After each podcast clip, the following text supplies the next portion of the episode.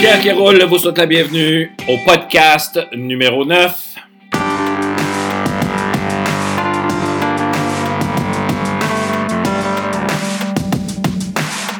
Mesdames et messieurs, bienvenue et euh, bienvenue à cette neuvième euh, balado diffusion. Et euh, le sujet aujourd'hui, nous allons parler de, des élèves TSA, donc du, du, du trouble du spectre de l'autisme. Euh, J'ai toujours avec moi euh, ma collaboratrice, super collaboratrice, Gisela San Miguel. Bonjour Gisela. Bonjour tout le monde. Ça va bien? Oui. Oui. En passant, on a eu des belles, euh, des beaux retours sur le podcast de la dernière fois. Donc, le dernier, on parlait de, du burn-out, santé mentale et compagnie. On a eu aussi des beaux, euh, des beaux messages, euh, des personnes qui ont un peu raconté euh, ce qu'eux ont vécu. Là. Alors, continuez à nous, à, nous, à nous parler aussi de ce que vous vivez. Et en dessous de ce podcast-là, vous avez aussi un formulaire où est-ce que vous pouvez poser vos questions et raconter votre histoire tout à fait de façon confidentielle. Puis nous, ben, on peut répondre à certaines questions à ce moment-là au prochain podcast prochaine balado-diffusion. Alors, avant de commencer, Gisela, il faut comme définir c'est quoi euh, TSA d'ailleurs, trouble du spectre de l'autisme. Donc, euh, en regardant sur la Fédération québécoise de l'autisme, il y aura aussi le lien en bas. Euh, on dit que le trouble du spectre de l'autisme fait partie de l'ensemble des troubles neurodéveloppementaux. Donc, on a des problèmes au niveau de la communication, des interactions sociales, euh, du niveau du comportement, des activités, des intérêts restreints ou souvent répétitifs. Dans notre cas, on va parler plutôt de l'Asperger, qui fait partie du TSA, du trouble du spectre de l'autisme. Alors, euh, juste un petit historique, là, ça a été identifié pour la première fois en 1944 par euh, le psychiatre autrichien Hans Asperger, d'où le nom. là. Le syndrome d'Asperger euh, n'est reporté à l'attention du public qu'au début des années 1980 grâce aux travaux de la pédopsychiatre Lorna Wing.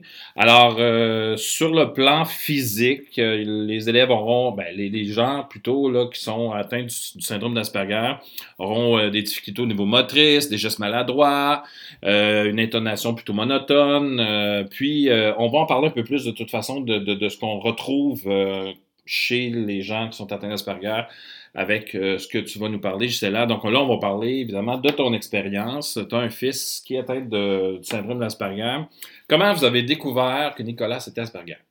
Euh, en fait, mon fils Nicolas, il a 13 ans en ce moment. Et euh, nous avons commencé à remarquer des comportements un peu atypiques quand il était en deuxième année. Euh, sauf qu'on n'avait pas vraiment fait le lien avec l'autisme jusqu'à temps qu'il soit évalué par différents spécialistes en quatrième année, quand il avait 9 ans. Et c'est à la fin de la quatrième année euh, qu'on a eu le diagnostic euh, euh, quand il avait 10 ans. OK, donc là, vous avez remarqué certains comportements plus ou moins adéquats, plutôt. Euh, puis, euh, ou, ou- ou vous avez dit, ben là, c'est soit un trouble de comportement ou toute autre santé mentale, toute autre maladie mentale. Il y a eu euh, Oui, un fait, questionnement de votre côté. le comportement de Nicolas était euh, adéquat dans la classe tant qu'il était super bien encadré. Mais quand il Très avait bien encadré. très bien Vraiment encadré, strict. en fait, Plus strict, ouais. Ouais. Euh, mais quand il y avait des transitions comme aller au cours d'éducation physique ou euh, peu importe le, le cours de spécialité ou euh, au service des gardes, il pouvait se, euh, se désorganiser facilement et il réagissait de façon très, euh, très impulsive, des fois très violente. Alors, on, on essayait de trouver la source de, cette, de ces réactions-là. Et puis, on, on a été vraiment bien soutenu par euh, le, le CLC et il a passé par des évaluations avec euh, la psychologue sociale, euh, le neurologue, la pédopsychiatre et des éducatrices qui ont fait le suivi. Et puis c'est après, après presque un an qu'on a eu le diagnostic qui était que le TSA. OK, mais là, vous avez pas nécessairement attendu. Vous avez vérifié bon, euh, des choses, vous avez essayé de travailler le comportement et tout, mais le diagnostic, vous l'avez eu en juillet 2015. Mais pourquoi vous l'avez eu si tard? Ben, pourquoi, en fait, euh, vous l'avez demandé si tard? En fait, on ne l'a pas demandé. Euh, c'est pas suite à notre demande d'un diagnostic quelconque. Nous, on avait demandé à l'école euh, de, de, commencer un plan d'intervention parce qu'on trouvait qu'il euh, il avait des, problèmes de comportement. Mais comme il était un, élève si performant, parce que c'est une des forces de Nicolas, il, est très, très, très bon côté académique, alors euh, il n'avait, ben, il faisait pas partie des priorités pour euh, commencer un suivi euh, au niveau de son comportement. Alors, euh, et ben, on a eu la chance, si on veut dire, euh, deuxième, troisième, quatrième année, il s'est trouvé, il s'est retrouvé avec des enseignants qui étaient très, euh, je ne sais pas comment les qualifier, mais peut-être traditionnels, où il se sentait très, très, très en sécurité parce que c'était un milieu très encadré.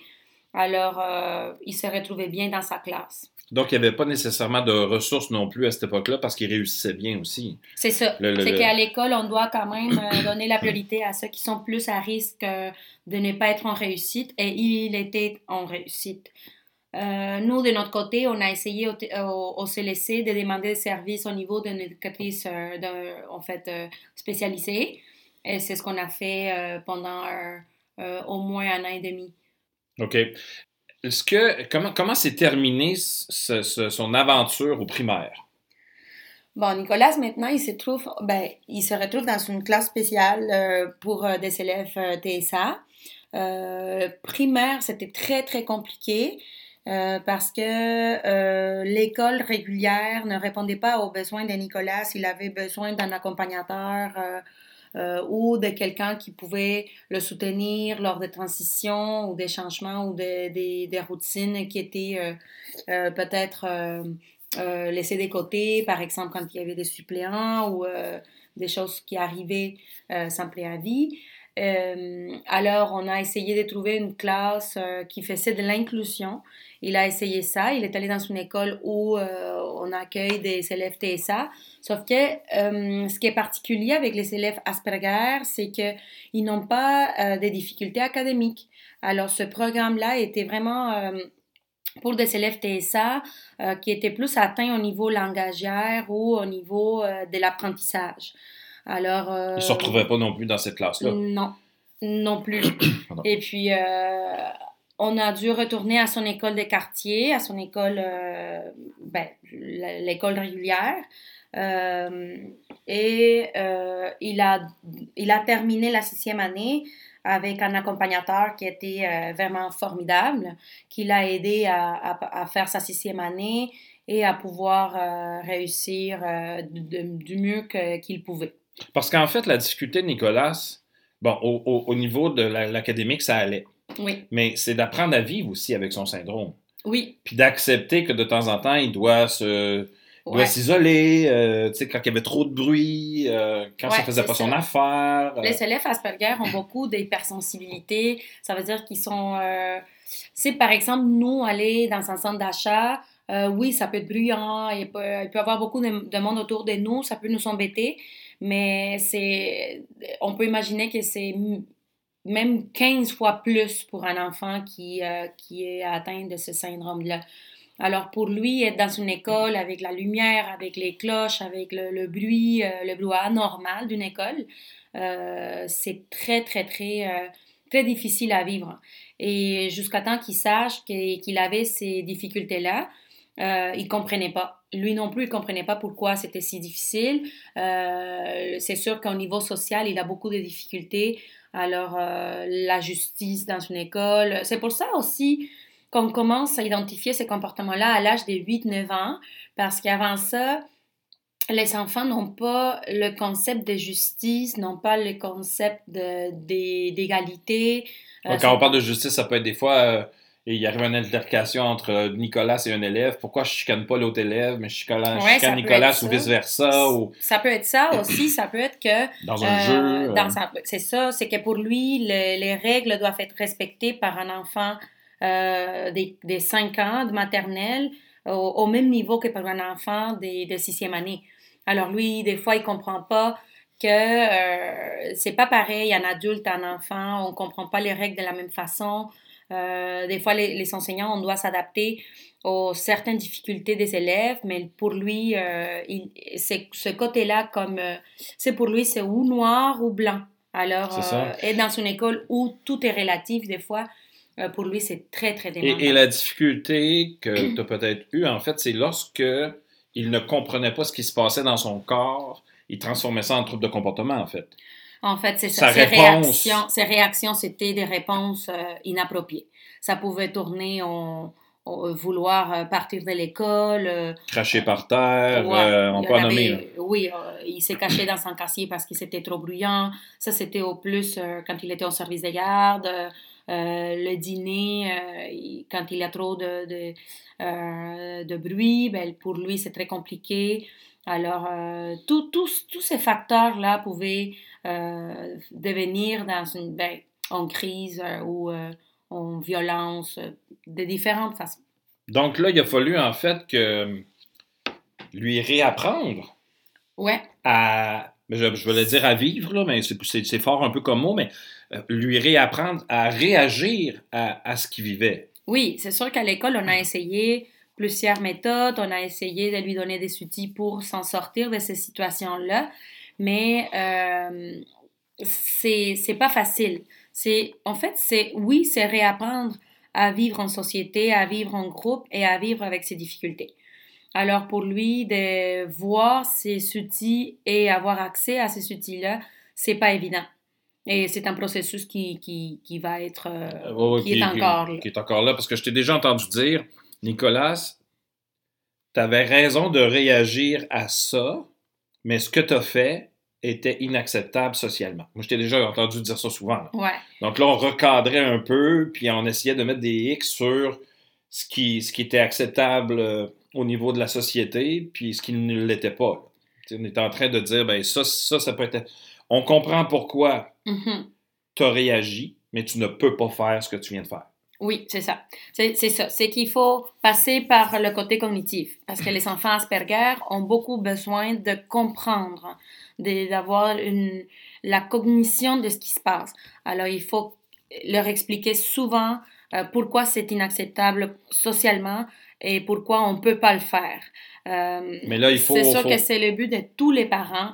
Euh, ben, oh, en tout cas, moi, je pense que nos enfants grandissent pour être bien dans une société, pour qu'ils ben, en fait, qu'ils soient des citoyens qui respectent les autres.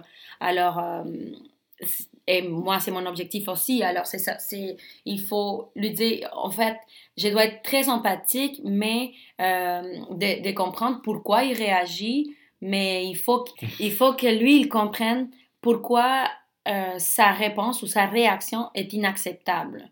Mais oui, puis il faut aussi lui suggérer d'autres solutions. Oui, c'est ça, il faut lui donner d'autres trucs. Qu'est-ce qu'il aurait pu faire à la place ouais. au lieu de faire ce qu'il a fait? C'est ça. Mais ben, ça, c'est tous les parents, on, on, essaye de donner des trucs à nos enfants dès qu'ils sont tout petits. On essaye de leur, de leur montrer comment on, doit réagir, euh, comment euh, dire les choses avec des mots.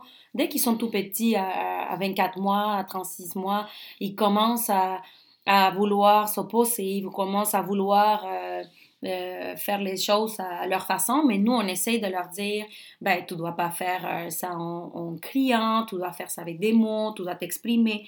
Mais c'est pas évident quand un enfant est, est autiste, parce qu'il faut, euh, il faut avoir plein, plein d'outils à leur donner. Et des fois, comme parents, on n'est pas formé pour ça, on n'est pas formé pour comprendre, on n'est pas, on n'a pas toutes les réponses. Alors moi, euh, j'ai eu beaucoup de personnes autour de moi pour m'aider. Et Nico, il, est bien entouré avec des personnes qui essayent de, de mettre en place euh, des stratégies pour qu'ils puissent se débrouiller. Parce qu'en fait, le but, euh, c'est pas qu'ils se fondent dans le moule de la société, parce qu'on veut pas, on veut qu'ils soient extraordinaires, on veut qu'ils sortent du moule, mais il y a quand même une base de respect euh, envers les autres qui, qui, doit quand même respecter. Oui, oui, c'est sûr. C'est sûr que oui, il va être différent, puis ça, il le sait, puis c'est la différence qui nous fait être unique. Alors, c'est positif, mais il faut toujours euh, respecter la liberté et, aussi la différence des autres. Donc, et là, là, il a fini son primaire. Oui. Et euh, son entrée au secondaire. Comment ça, ça, a été passé? très difficile parce que, en fait, moi, je voyais pas trop de choix pour Nicolas. Euh, j'étais sûre, et je veux pas essayer de me vanter, mais j'étais sûre qu'il pouvait être accepté à n'importe quel programme euh, avec des examens et tout ça, parce que j'étais sûre qu'il allait réussir, comme il a réussi les examens qu'il a fait. Mais il fallait chercher une école euh, pas trop grande, euh, pas trop... Il y a euh, une certaine ouverture aussi à la avec une santé ouverture mentale. à hein? la santé mentale et à- aux différences, euh, où Nico, il pouvait être euh, demandé intellectuellement aussi parce que lui, ça lui prend d'être euh, euh, nourri de ce côté-là, cognitivement.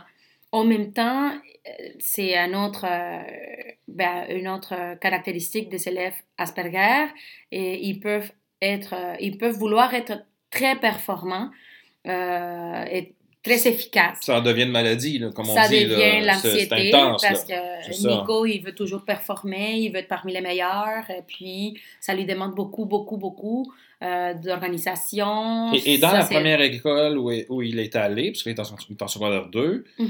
il y avait beaucoup de devoirs le soir. Oui, une heure, ben, une heure ça. et demie de devoirs, euh, Comme des examens, l'école où il a fait secondaire 1, c'était une école qui était une petite école avec un programme enrichi. Euh, alors, moi, ça répondait aux critères euh, de Nico. C'est une école traditionnelle. Alors, je me disais, ça va être très encadrante. Euh, mais malheureusement, il, n'a pas réussi. Ben, en fait, oui, il était dans le tableau d'hon- d'honneur et tout ça. Il a réussi académiquement. Mais c'était trop de, de pression au niveau social et au niveau orga- organisationnel parce que ça fait partie aussi de ces, de ces difficultés, c'est de s'organiser. Alors, il, ça devenait trop de... Mais, mais toi, de toi, en tant que, que maman, t'as jamais mis de pression sur les notes, là, quand même. Non, jamais, jamais. Même s'il performe déjà à la base, euh, Mhm. s'il y avait eu un 60 ou un 55... euh, Euh, moi, pour moi, les notes sont pas... Ben, Oui, Pour moi, j'aime ça que mes, mes enfants réussissent, mais mm, j'ai jamais, jamais demandé des bonnes notes parce que je considère que quand on veut, on trouve notre chemin, peu importe les notes qu'on a, on peut réussir. Alors, euh, pour moi, les notes, c'est très relatif. Mais Nico, il se mettait de la pression parce qu'il voulait avoir des très bonnes notes. Alors, pour lui, c'était de, de toujours être... euh, être euh, ben, c'est la performance, c'est l'anxi- l'anxiété des performances. Alors, cette école ne répondait pas à ses besoins non plus. Alors là, secondaire 2 est dans une autre école, Oui. dans une autre classe. En Par- Parle-nous de ce projet, de, de ce projet-là. oui, euh, je me sens très fière parce que je sais que mes demandes ont été très euh, bien écoutées. Et puis, ce programme répond je pense c'est pas juste ma demande, c'est beaucoup, il y en a beaucoup des parents d'enfants Asperger euh, qui demandent que, le système euh, ben, fasse quelque chose pour nos enfants. Et euh, j'ai eu la bonne nouvelle que Nico avait été choisi pour ce projet pilote, parce que c'est un nouveau projet euh, de notre commission scolaire, euh, où on a rassemblé des élèves Asperger ou doués. Euh, Et, ou doué, là. Parce que des Ben, fois, ils peuvent être Asperger puis doués, mais ouais. La ligne est mince dans toute cette appellation-là. On appelait ça hybride, hein, je pense. Oui. La classe hybride, où que... exactement comme ça, parce qu'au début, c'était TSA douance, mais euh, moi, je n'ai jamais fait le diagnostic de Nico pour la, pour, pour la surdouance, mais euh, oui, c'est une classe hybride où on trouve des élèves euh, du secondaire, peu importe l'année. Comme Nico, il y en a deux qui sont en secondaire 1, deux euh, secondaire 2, secondaire 3, C'est pas une 4 classe 5. normale, là. Ils Non. sont 10, Ils sont, juste, 8. sont 8 élèves. Ils sont 8. Huit élèves avec euh, une enseignante euh, qui est vraiment magnifique, avec une éducatrice spécialisée qui est aussi formidable. Et je sais que maintenant, il y en a une autre éducatrice et un, un, un psychoéducateur aussi. Ça veut dire qu'il y a presque un adulte par deux. Com- comment fonctionne cette classe-là? Le, le- le fonctionnement de la classe, là, je veux dire, les devoirs, est-ce que des devoirs, parce que là, on parlait d'une heure et une heure et demie de devoirs par soir, ça c'était trop l'année d'avant. Mhm. Euh, co- comment, comment ça fonctionne? En fait, c'est c'est clair que l'enseignante, elle est formée euh, comme orthopédagogue et elle a beaucoup d'expérience euh, avec des enfants euh, TSA. Euh, je pense que toute sa vie, elle a travaillé auprès des élèves euh, TSA et elle connaît bien la clientèle. Euh, alors, le programme est fait chaque enfant a son plan de travail.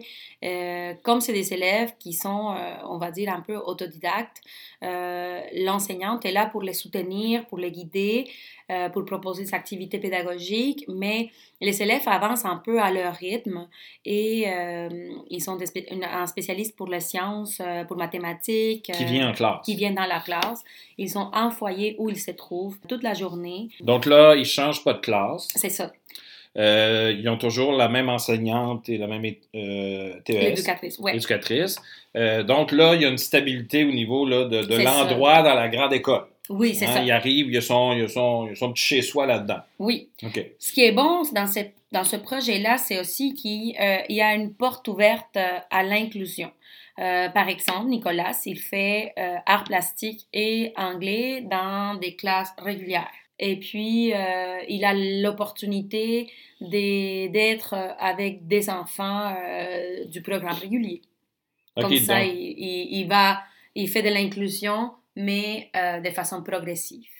Parce que le but. Et s'il y a quelque chose, il peut toujours revenir dans, la, dans la classe foyer, mettons. Là, dans la, oui, c'est ça. Il sait qu'il a toujours. C'est ça, mais c'est exactement ça. C'est comme ça aussi que le directeur et l'enseignante nous ont expliqué la situation. C'est que Nico, il, il, essaie de euh, faire de l'inclusion, mais il sait qu'il a toujours une place où il peut aller dans le cas où euh, il se sent euh, trop demandé ou s'il fait de l'anxiété ou s'il veut juste aller se reposer.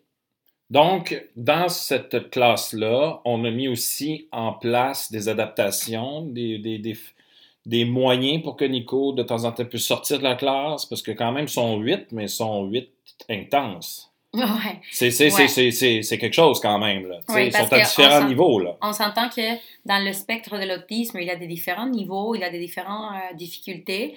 Euh, et puis aussi l'âge des élèves. Le plus jeune, il a 10 ans. Le plus vieux, il finit son secondaire 5. Alors. Euh, mettre ça ensemble, c'est pas simple. C'est ça. Alors, euh, il, ils ont tous des outils pour, euh, ou des moyens pour pouvoir euh, retrouver euh, la stabilité, se, calmer. Alors, c'est sûr que les, adaptations sont, sont, vraiment nombreuses. OK. Donc, avoir une classe spéciale pour ce genre d'élèves-là, ça se fait. C'est possible quand on y met du temps et de l'énergie, puis on a du bon vouloir politique, parce que la commission scolaire doit mettre en place euh, c'est toutes les ressources disponibles. C'est sûr que sans, euh, on a quatre personnes pour ces huit élèves-là. C'est sûr que c'est possible. Mais il faut beaucoup, beaucoup d'investissement. Il faut euh, réfléchir que, ben, aux besoins des élèves. L'enseignante, elle doit identifier le besoin, puis les difficultés, puis aussi les, les, les, pousser plus loin. Elle doit réfléchir euh, à, chaque élève avec son équipe, c'est sûr, mais c'est ça. Il faut qu'elle soit baquée par son, par son école, par le système, par la commission scolaire. Parce que, vite comme ça, je pense que Nico, il a déjà fini ses mathématiques de secondaire 2. Oui, il a presque fini le programme de secondaire 2. Alors, il avait quasiment euh, fini avant Noël. C'est ça.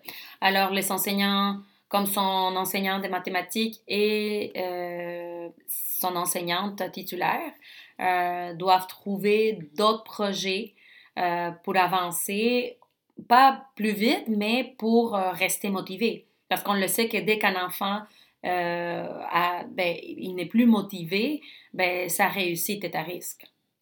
En effet.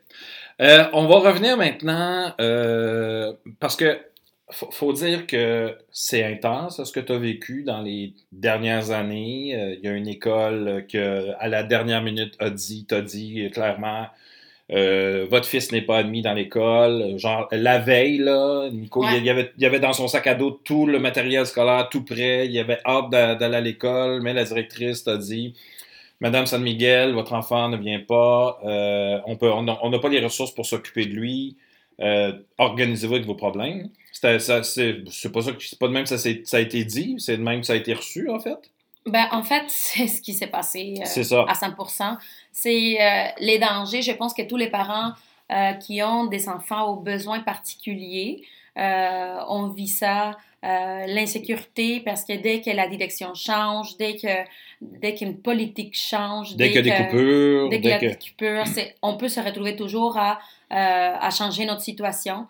Et c'est ce qui est arrivé. La direction a changé euh, de l'école où Nico il, il, allait finir son, son, primaire. Et la nouvelle direction a décidé que c'était un trop gros dossier pour l'école. Alors, euh, comme la direction a changé à la fin de l'été, nous, on a reçu la nouvelle euh, la veille à la rentrée. OK. Et puis, euh, c'est, les crises qu'il faisait, toi, ça t'a quand même. Ça, ça, ça, t'a, bouleversé dans ta vie professionnelle? Ouais. Parce que l'école t'appelait pour que tu viennes le chercher, donc tu t'es absenté énormément beaucoup du, de, de, de, ton, de, ton, travail. Là. Oui. Ben, Nicolas, il, il avait besoin de, des fois qu'on fasse des arrêts d'agir. Et euh, après la crise, il fallait quand même du personnel, une personne avec lui. Alors, dans une école régulière, des fois deux. Alors, dans une école régulière. Euh, sans service, là. Sans service. Pas, C'est ça. C'est pas évident de répondre à ce besoin-là. Et moi, comme maman, ben, il fallait que j'aille le chercher, il fallait que je reste avec lui. Euh, à mon travail, on a eu quand même la souplesse de pouvoir garder Nico des fois, euh, chose qui euh, pas tous les, tous les toutes les directions auraient accepté, mais des fois, je pouvais garder Nicolas avec moi, mais des fois, je n'avais pas le choix dans, dans, et je devais rentrer à la maison. C'est ça. Puis dans toutes ces difficultés-là, tu as quand même été chanceuse parce que l'école où est-ce que tu travailles était proche de l'école primaire où est-ce que Ouais. ce que Nicolas était? Donc, tu pouvais faire un aller-retour en quelques minutes. Là, euh, euh, mais quand même, ça prenait l'adaptation de tes collègues de travail qui, supportent, qui te supportaient là-dedans. Euh, bravo à eux en passant. Hein. Oui, à eux, puis à mes élèves aussi. Mes élèves, j'avais, ils savaient la problématique, ils connaissaient très bien Nicolas. Ils savaient que quand Nicolas il arrivait au plein milieu de la journée, ils savaient pourquoi, ils comprenaient, ils étaient très à l'aise de vivre avec, avec certaines, bah, des moments différent parce que mm-hmm. j'avais mon fils avec des écouteurs, euh, peut-être assis à terre avec un, un, ordinateur, chose qu'eux, ils n'avaient pas le droit, mais ils savaient pourquoi. OK.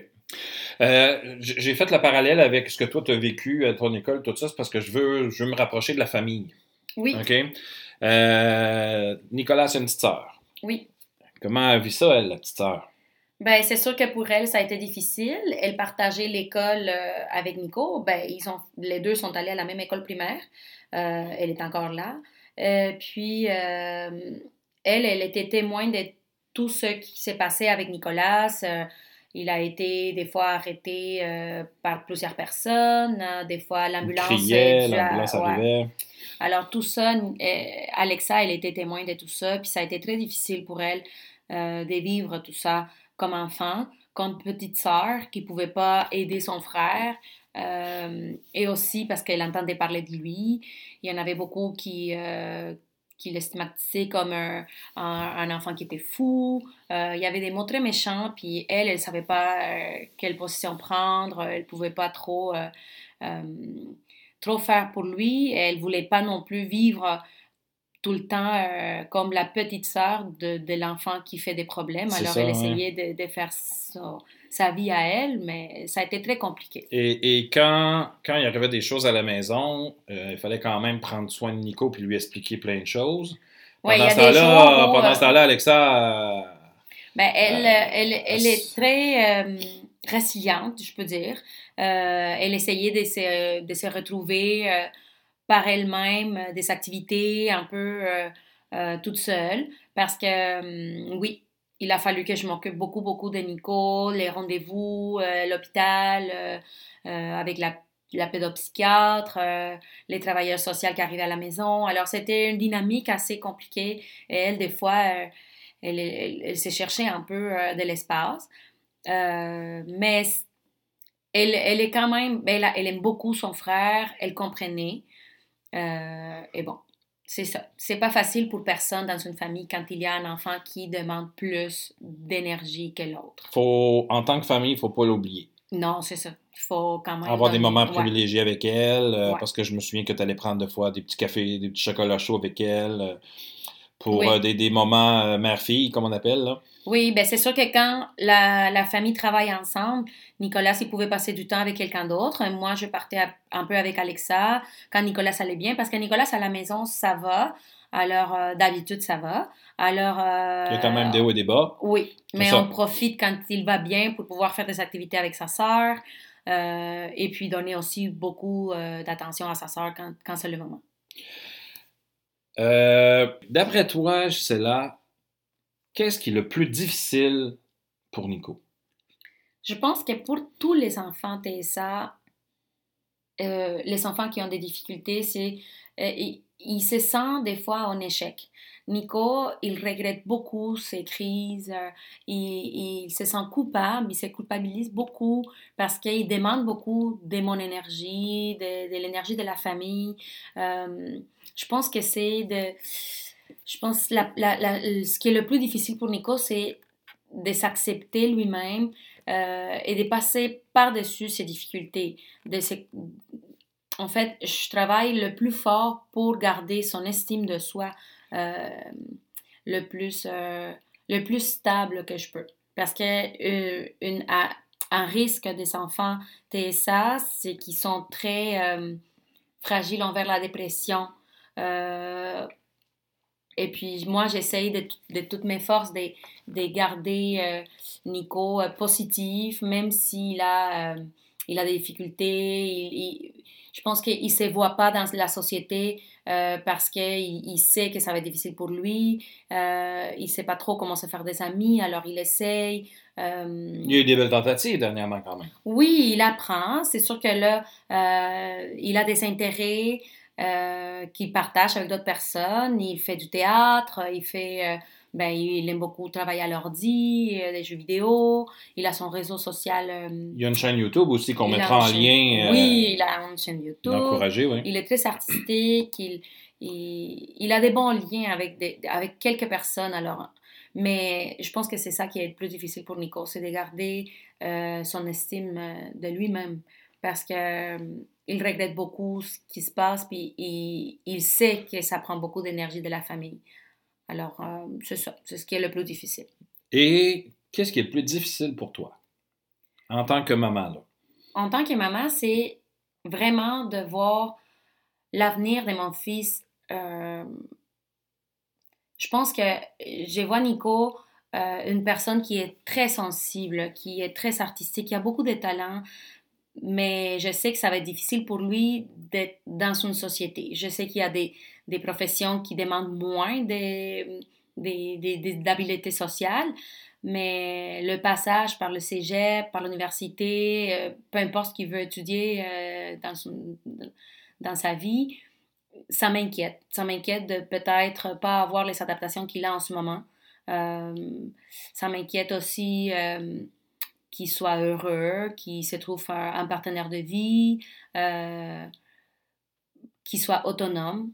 Je pense que ça aussi, c'est une caractéristique des parents, des, des enfants avec, aux besoins particuliers. C'est qu'ils soient autonomes, qu'ils qui, qui, qui grandissent, qu'ils soient des adultes. Euh, euh, je sais pas.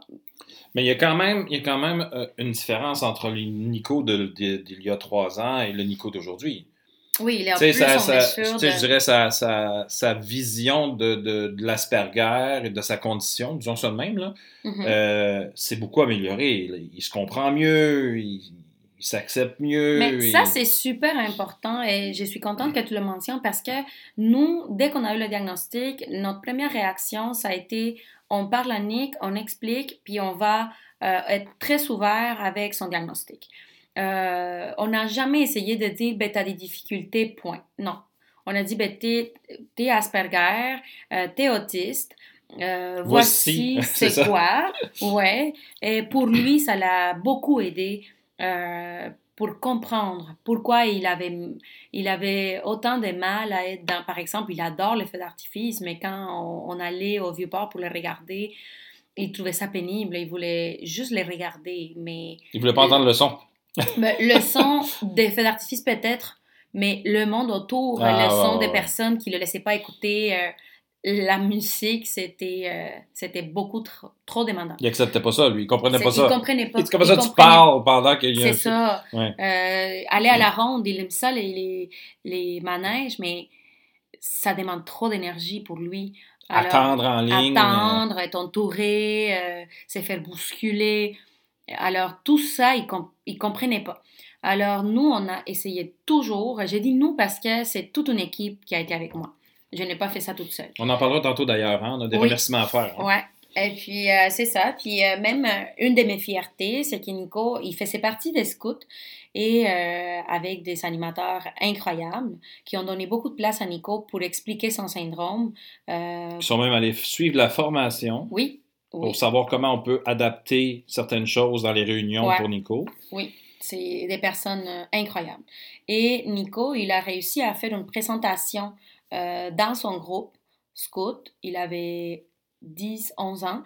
Et il a fait une présentation PowerPoint pour montrer aux, aux- aux- aux autres du, du groupe euh, c'était quoi son syndrome, euh, quelles étaient ses difficultés euh, et comment il pouvait l'aider euh, quand il, il- il était euh, mal à l'aise ou quand il se sentait euh, trop, euh, trop anxieux. Là, puis c'était pas simple en plus parce que les scouts à l'époque, c'était le vendredi soir. Oui, il Après était une grosse, fatigué. une grosse semaine, euh, là, il fallait encore qu'ils se, qu'ils se contiennent. Euh, Ouais. fallait, ça, c'était intense Après quand une même à journée cette d'école. Nicolas, il est très, très fatigué. Donc, euh, euh, il a quand même pu en parler ouvertement. Oui. Il en parle de plus en plus ouvertement aussi. Oui. Mais euh, il, il se promène pas avec une affiche, là? Non. Non, parce qu'on Mais n'a quand l'occasion se présente, et Mhm. puis s'il se sent à l'aise avec la personne, il peut quand même euh, Oui, oui. en il- discuter. Il se sent pas euh, gêné de dire qu'il est autiste. Puis ça, il faut éviter de, de cacher ça parce qu'on envoie le mauvais message. On envoie le message aux enfants qu'ils ont un, un défaut. Et c'est pas du tout ça. Ils sont différents, c'est tout. En fait, on a hâte que la différence devienne la norme. Ouais. Et Ouais. non que les différents s'en- se, se- se fondent dans la norme. Ouais. C'est ça qu'on veut, en fait. Et euh, là après ce que tu as vécu, est-ce que tu crois en l'inclusion? Parce qu'on a des amis qui se battent hein, dans certaines écoles euh, avec des, certains programmes, certains euh, projets. Euh, on en parle de plus en plus aussi. On a même fermé des classes spéciales pour inclure ces jeunes-là dans, dans des classes dites normales là, ou euh, Régulière. régulières, allons-y comme ça. Euh, est-ce que tu crois à l'inclusion? Euh, c'est une question vraiment difficile parce que je suis un peu euh, départagée, mais je pense que l'inclusion est possible quand on a les services adéquats. Nicolas, par exemple, il pourrait pas être dans son classe régulière et donner toute la charge de son trouble à l'enseignant. Ça serait trop demandant. Alors, Nicolas, il a besoin d'un soutien particulier. Une petite soupape là, euh, où est-ce qu'on peut comme psh, enlever la pression? euh, À son école euh, de quartier, c'était une classe de 24-25 élèves et c'était impossible pour l'enseignant de répondre à- aux besoins de Nicolas et aux besoins de tous ses élèves. Nicolas avait besoin d'avoir un accompagnateur pour pouvoir passer la journée, euh, rester en sécurité lui et garder en sécurité la classe parce que quand il s'est désorganisé, il pouvait lancer une chaise, il pouvait lancer des choses. Alors, euh, moi, j'ai toujours, euh, euh, j'ai toujours demandé que Nicolas soit dans, son, dans son école, mais pas dans n'importe quelle condition. Moi, ma demande, c'était toujours d'aller chercher des services. OK. Alors, l'inclusion, Oui, oui, c'est mais ça. bien faite. Bien faite. Pas l'inclusion de, de fermer des classes spéciales pour euh, que les élèves se retrouvent dans une classe régulière où ils vont être malheureux parce qu'on ne peut pas donner les services nécessaires ou l'enseignant va être brûlé parce que ça demande trop. Parce qu'on peut bien les fermer, on peut bien les fermer les classes spéciales, mais si on inclut ces jeunes-là dans les classes régulières, il faut quand même que les services suivent. Oui. Parce que l'enseignant, lui, à la base ou elle, ne- n'est pas formé. Même si. euh, Même parce s'il que était formé, en fait, il y en a des, temps, enseignants qui sont formés en orthopédagogie, mais quand on parle des troubles euh, de l'autisme, ou quand on parle de, des troubles de comportement, ou quand on parle des, des problèmes de santé mentale, euh, ça prend des, des éducateurs, ça prend euh, des psychoéducateurs euh, à l'école. Je m'en souviens, Nicolas, quand il était en cinquième année, la psychoéducatrice, elle était là une fois par semaine.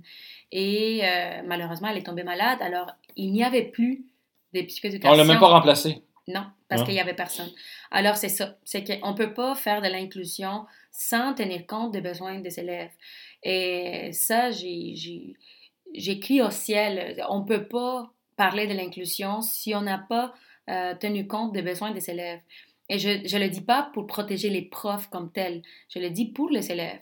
Parce que Nicolas, dans, cette, dans la situation qu'il vivait, quand il était dans son classe régulière sans soutien, il était très malheureux. Très malheureux. Même s'il réussissait. Et c'est pour ça qu'il n'avait pas des PIA et tout ça. Et Ça devient lourd pour les enseignants aussi, quand même. oui, pour les enseignants, mais même l'élève, l'enfant, Mm. il, il voulait plus aller à l'école. Il, il, il, il haïssait ça parce qu'il se sentait toujours en échec. Il se sentait toujours euh, euh, trop anxieux. Alors, euh, oui à l'inclusion, mais comme il faut. Excellent. Et euh, on achève, il reste, j'ai quelques questions pour toi. Une dernière. Ben, en fait, une- oui, une dernière. Qu'est-ce que tu aimerais dire aux parents qui viennent d'avoir un diagnostic? Moi, la première réaction que j'ai eue, c'est beaucoup pleurer. J'ai pleuré, j'ai pleuré. Je me suis dit, la première journée, je vais juste pleurer parce que, pas parce que j'étais, euh, ça me faisait de la peine le diagnostic comme tel, mais ça, ça, pour moi, c'était le fait d'accepter que j'allais avoir besoin de, euh, de recommencer euh, l'éducation que j'avais donnée à mon fils parce que j'avais exigé beaucoup, beaucoup Nico en pensant qu'il pouvait il pouvait arriver.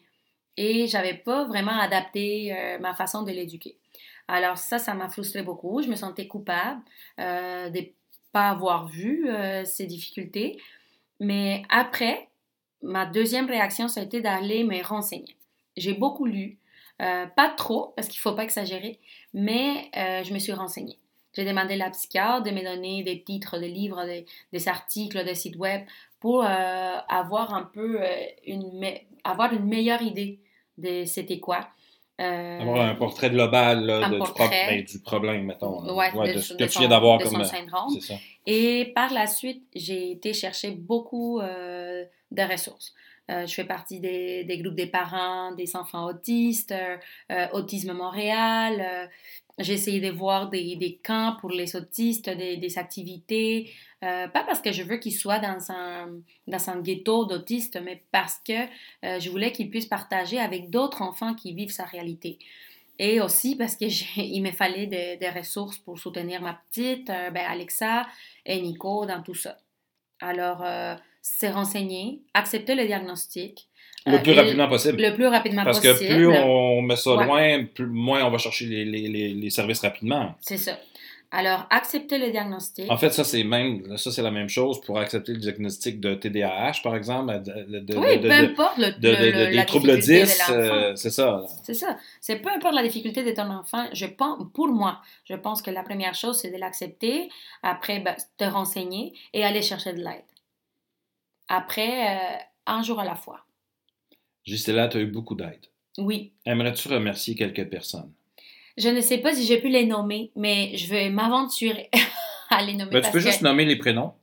Oui, Hein? oui. Je pense que si jamais ils écoutent euh, euh, le podcast, ils vont savoir que je parle d'eux parce que euh, j'ai eu beaucoup, beaucoup, beaucoup de personnes merveilleuses qui m'ont aidé à, à sortir ou à m'en sortir ou à commencer un nouveau chemin avec Nicolas. Et euh, il y a Stéphanie euh, qui m'a aidé dans tout ça, José, euh, Catherine, Geneviève, Geneviève qui en- Sébastien. Geneviève qui est encore là présentement. Ouais. Sébastien, des profs, des éducateurs qui ont beaucoup aimé Nico, qui l'ont jamais laissé de côté, qui l'ont jamais fait sentir euh, comme une mauvaise personne. Puis on peut parler peut-être aussi de son enseignante présentement, Nadia, Oui, et Elle est- Louise, euh, Louise. qui l'accompagne? c'est une équipe euh, au nord. Je pense que je- je- pour moi, c'est la première fois que je vois des personnes euh, efficaces à ce niveau-là, euh, empathiques, puis prêtes, avec une énergie incroyable. Sont intenses. Hein? Ouais, je les admire beaucoup.